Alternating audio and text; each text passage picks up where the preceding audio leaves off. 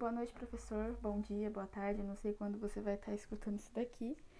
É, já é a décima vez que eu tento gravar esse áudio, então eu não sei se vai ficar do jeito que eu queria no começo. Toda hora alguém me atrapalha, toda hora eu perco a linha, mas enfim, eu vou falar sobre o meu tema e a minha pergunta, obviamente, né, que é como a criação evangélica muda a sexualidade feminina.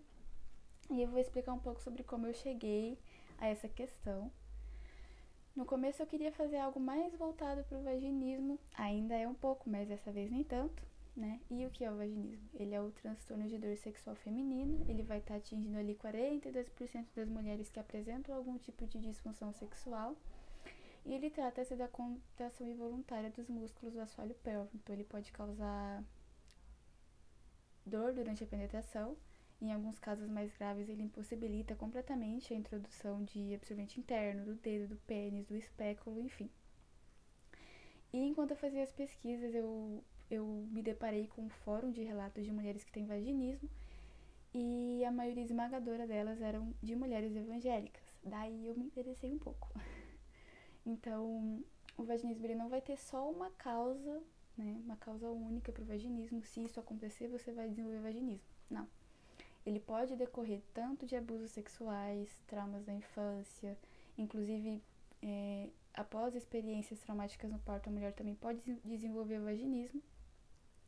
Mas, pelas pesquisas que eu fiz, um histórico de educação rígida, seja moral ou religiosa, na maioria dos casos, ambas, elas são, acabam sendo as causas mais comuns para que você desenvolva o vaginismo, né?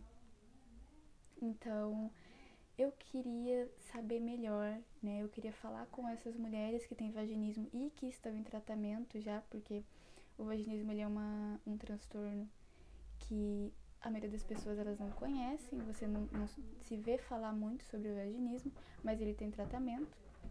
É um tratamento caro, meio invasivo, mas você vai fazer ali um acompanhamento psicológico e fisioterapêutico. E para entender melhor por que, que você não consegue manter relações sexuais, né? Na maioria das vezes, a maioria das mulheres que vão procurar ajuda são porque elas casaram depois do casamento e elas não conseguem é, manter relações sexuais com o marido. Então isso vai acabar afetando elas é, tanto no quesito psicológico quanto casamento.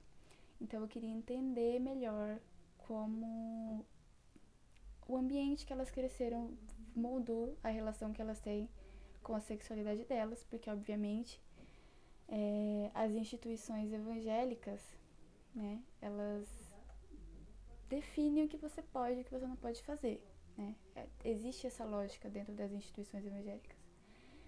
E se você faz o que você não pode, você pecou e você vai ser punido por isso. O sexo, obviamente, ele vai estar dentro dessas coisas que você só pode fazer depois do casamento, não, porque se você fazer antes é pecado, mas depois aí já é, já é algo sagrado, abençoado por Deus.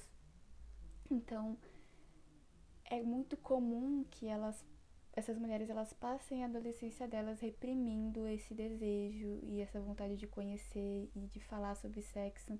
Outra coisa muito comum que eu vi nos relatos foi sobre o fato de que elas não se falava sobre educação sexual em casa, então o pouco que elas tinham de contato, de conhecimento sobre sexo era sobre essa essa visão mais moral ali da igreja de que se você fizer antes do casamento é pecado e é algo sujo.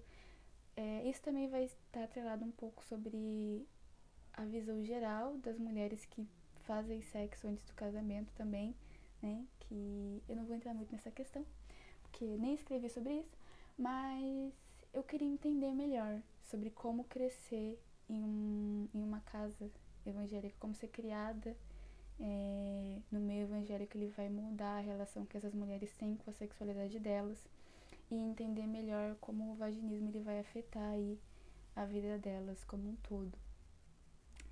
Acho que de maneira geral, professor, é isso que eu queria falar. Então, até mais e obrigado por me escutar.